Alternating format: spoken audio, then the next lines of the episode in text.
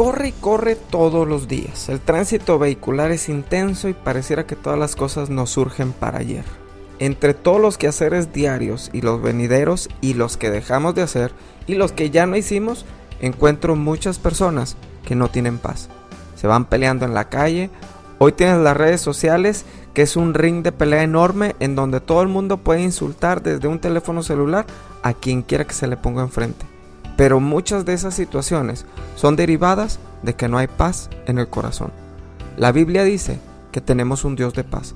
Filipenses capítulo 4 versos 8 y 9 dice, por lo demás, hermanos, todo lo que es verdadero, todo lo honesto, todo lo justo, todo lo puro, todo lo amable, todo lo que es de buen nombre, y si hay virtud alguna, si alguno digno de alabanza, en esto pensad todo lo que aprendisteis y recibisteis y oísteis y visteis de mí, esto haced.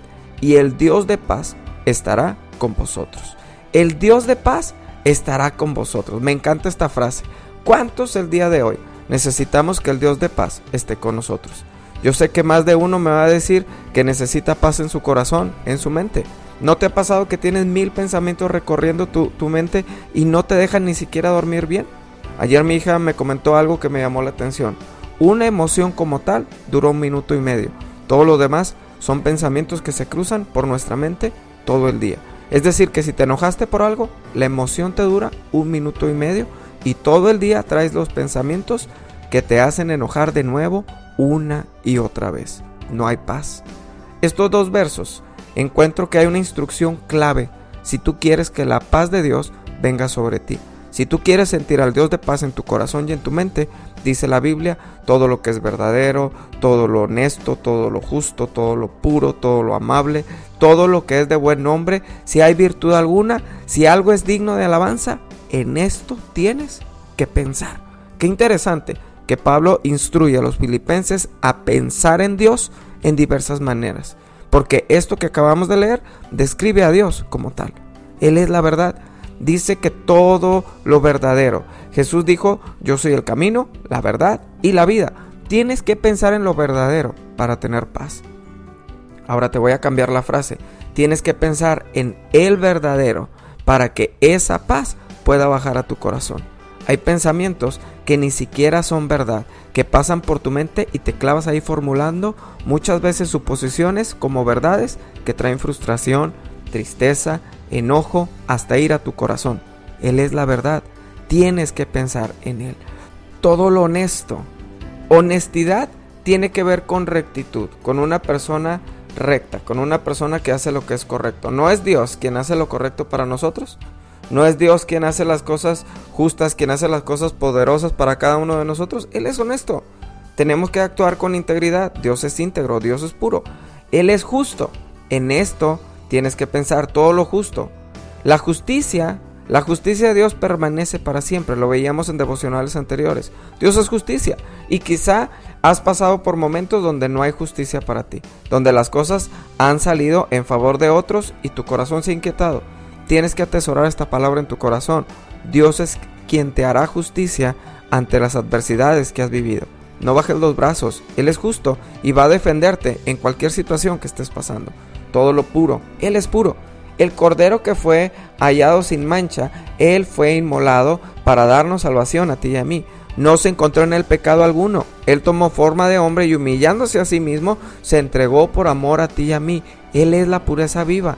Tú y yo no podemos caer en condenación sobre las cosas del pasado. Dice la Biblia que para los que estamos en Cristo, nuevas criaturas somos. Y las cosas viejas pasaron y ahora son hechas nuevas. No podemos vivir en condenación. Por su pureza somos justificados delante del Padre. Por eso tenemos que pensar en Él y no en nosotros. Todo lo amable. Hay una definición de esta palabra amable y dice digno de ser amado.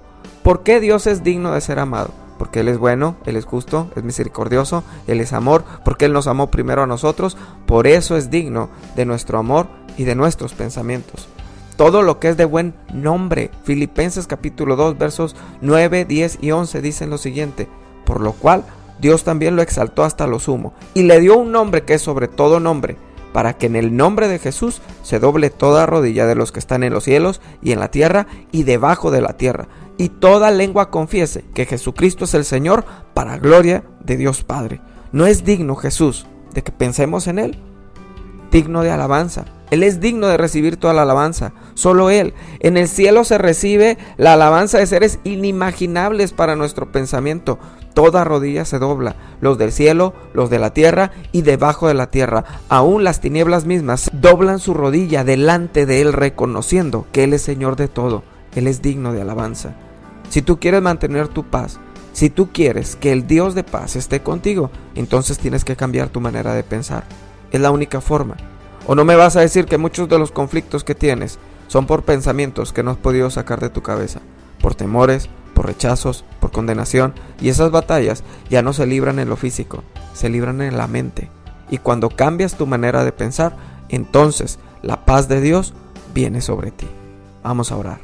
Padre, te damos gracias en este día porque tú eres bueno. Espíritu Santo, hoy nos acercamos a ti. Hoy venimos delante de ti, sabiendo que tú eres el único que puedes traer paz a nuestro corazón. Pero Señor, sabemos que estamos librando una batalla en la mente. Todo pensamiento que no proviene de ti, en el nombre de Jesús, en este día, quítalo. Todo pensamiento que no es bueno para nosotros, que, nos, que no nos permite avanzar, sino que nos va haciendo retroceder, en el nombre de Jesús, quítalo, Padre. Queremos pensar en ti, queremos pensar en tus virtudes, queremos pensar en quien tú eres. Señor, ayúdanos a entender que es por ti que los cambios vienen profundos en nuestro corazón y en nuestra mente. Señor, para que venga tu paz, esa paz que sobrepasa todo entendimiento. Padre, en el nombre de Jesús, hoy te pido por cada persona que me está escuchando. Señor, líbranos del mal en este día. Líbranos de todo lo que no pertenece a ti. Padre, hoy te doy toda la gloria porque tú eres bueno.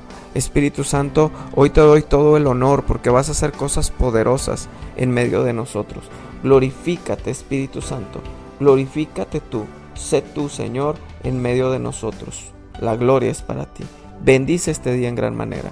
Bendícelo de manera poderosa y ábrenos puertas de bendición, Señor. Ábrenos puertas de bendición a todos los que los hemos estado esperando. En el nombre de Jesús, muchas gracias. Amén y amén. Gracias por escuchar este devocional. Gracias. Si ha sido bendición para ti, te pido que me ayudes a compartirlo para que más personas puedan ser bendecidas a través de la palabra. Te mando un fuerte abrazo. Que tengas un día muy bendecido.